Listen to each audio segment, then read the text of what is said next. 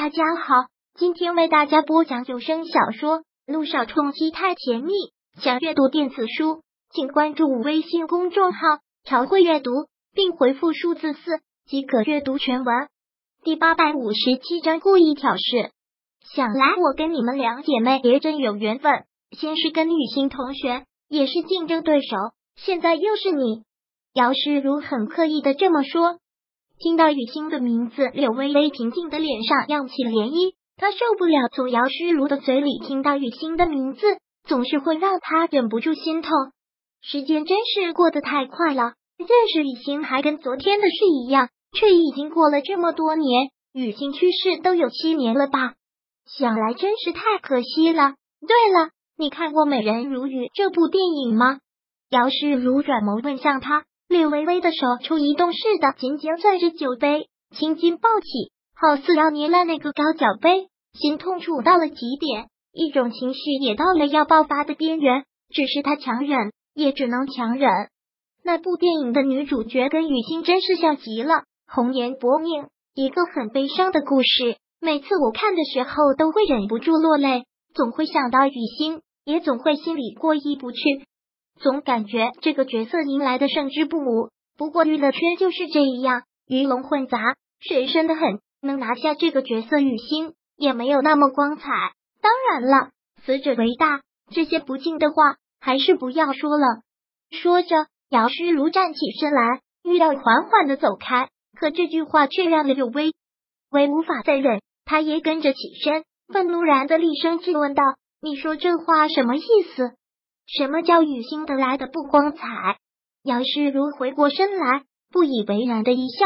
这种事还用我说的太明白吗？靠潜规则上位的大有人在。不过雨欣的优势是她长得太漂亮，男人是很容易上钩的，自然成功要容易些。姚诗如、柳微微已经在强忍，今天他就像当不存在一样熬完这个寿宴。可姚诗如的话依然触碰到了他的底线。让他脑子充了血一般的愤怒，血色沸腾的怒眸望着他，一次次的警告：“你可以诋毁我，可以侮辱我，但不要诋毁侮辱我妹妹，不然别怪我对你不客气。”对于略微微的过激反应，自然是在姚诗如的意料之中。受了欺负似的身子往后退了几步，嘴上却丝毫不饶人。我知道对一个死者来说，我这样很不敬，但你若说诋毁侮辱，那可真就冤枉我了。当初导演来我们学校选女一号的时候，雨欣做了什么？这是众所周知的事。你若不信，可以去学校里问啊。难道你以为一个新人在娱乐圈里混就这么容易啊？你以为你妹妹真就那么清纯高尚吗？姚诗如，你给我闭嘴！柳微微完全的恼怒，控制不住自己，双手一般的去紧紧拎过了姚诗如的衣领。这些话，这些诋毁、诬陷雨欣的话。完全引燃了柳微微怒不可遏的神经，他不能容忍别人说雨欣一丁点坏话，更何况是如此肮脏不堪的坏话。我不许你侮辱雨欣，我妹妹干干净净，没有做任何见不得光的事。姚诗如，是你技不如人，赢不了我妹妹，就在这里出言诋毁。你若再敢说雨欣一句，我就杀了你！柳微微怒火中烧，那双眸子藏着。越要让人焚身的愤怒，对柳微微而言，她的妹妹和她的妈妈就是她的一切。如今他们都已经离世了，却还要受这样的侮辱。此刻柳微微的力道不由自控的越来越大，越来越大。虽然两人是在一个角落，但如此大的动作还是引起了不远处人的注意。姚诗如的脖子也慢慢被领口掐紧，但是他却丝毫不让。看着柳微微如此难受、愤怒的样子，反而觉得痛快。他得逞似的一笑：“你是说我赢不了梁雨欣吗？那我问你，现在有几个人知道梁雨欣的名字？而我姚诗如的名字谁不知道？我让你闭嘴！”听到这句话，柳微微完全都崩溃了。是啊，这就是这么多年来，柳微微为什么都会刻意避讳姚诗如这个名字的原因。